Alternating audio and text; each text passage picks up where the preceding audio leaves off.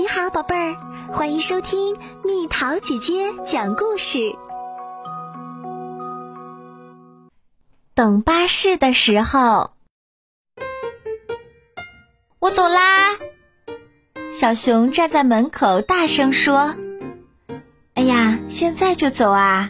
还有一个多小时呢。”妈妈说：“等一会儿没关系，我最喜欢看巴士啦。”小熊回答道。接着他又说了一遍：“我走啦！”话音刚落，就飞奔着出了门儿。小熊的妈妈过不了多久就要生小宝宝啦。妈妈去住院的时候，奶奶来家里帮忙做饭、洗衣服。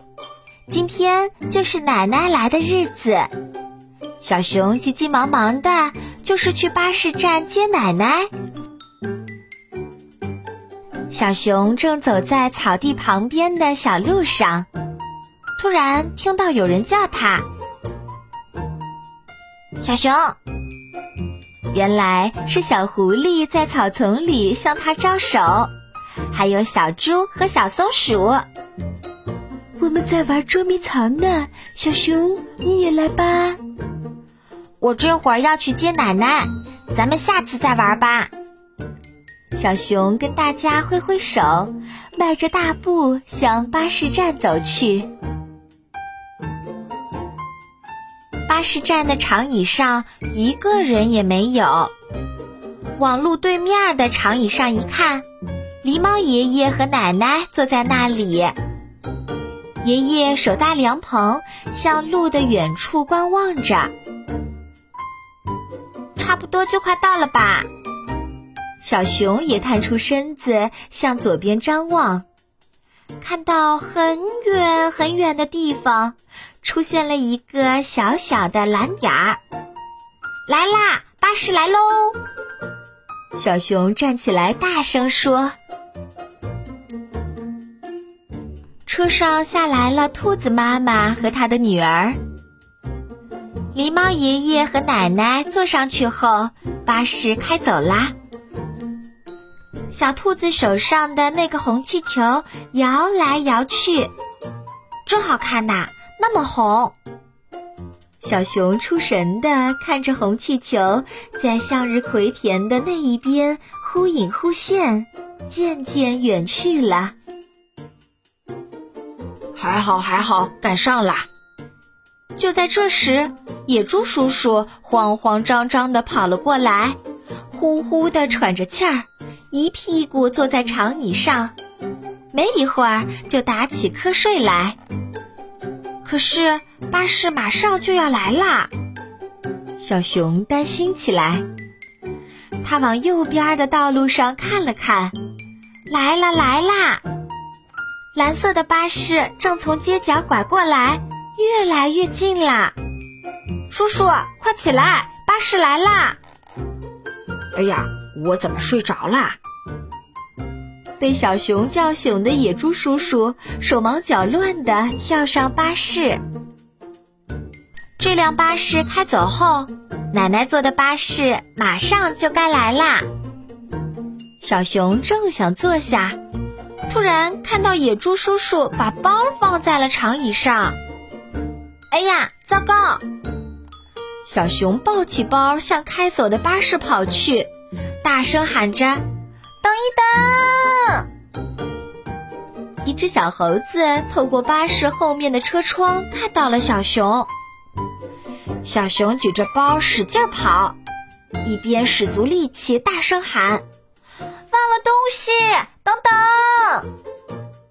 跑啊跑啊，却离巴士越来越远。唉，赶不上了。小熊正想放弃的时候，巴士突然停了下来。野猪叔叔跌跌撞撞地跳下车，跑来接过包。太感谢了，你真是帮了大忙呀！小熊松了一口气，回到长椅那儿，却突然又站起来，飞快地往自己家跑去。眼看前方不回头，一刻不停向前冲，跑啊跑，跑啊跑，快点儿快点儿，再快点儿！小熊终于跑回了家，一边喊着“尿尿尿尿”，一边冲进厕所。啊，太好啦，真舒服！小熊从厕所里走出来，累了吧？巴士还有二十多分钟才来呢。妈妈递给小熊一杯满满的果汁，是甜甜的苹果汁，真好喝。我走啦。小熊一口气喝完，又蹦蹦跳跳的跑出了家门儿。小熊回到巴士站，看到几个刚放学的女孩坐在长椅上，咩咩咩的读着书，就好像唱歌一样。虽然小熊从来没有听过这样的歌，但那温柔悦耳的旋律，轻轻流淌进他的耳朵里，好听极了，正听得入神。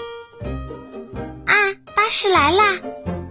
女孩们一起站了起来，小熊也向右边看去，一个像青虫一样的东西弯弯曲曲的扭过来，越来越近。好奇怪的巴士啊！定睛一看，巴士越变越大，变身成一只蓝色的妖怪。哇，太可怕啦！小熊不由得用手捂住了脸。醒过神来的时候，小熊的眼前是奶奶的笑脸。啊，奶奶，是我呀！你好，小熊。我是不是睡着啦？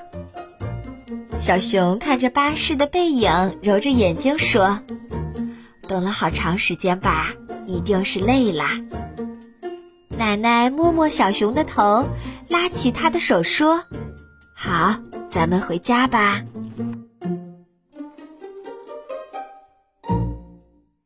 好啦，小朋友们，故事讲完啦。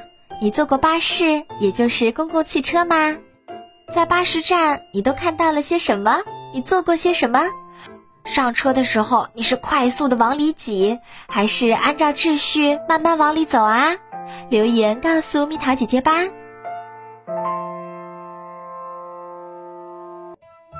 好了，宝贝儿，故事讲完啦。你可以在公众号搜索“蜜桃姐姐”，或者在微信里搜索“蜜桃五八五”，找到告诉我你想听的故事哦。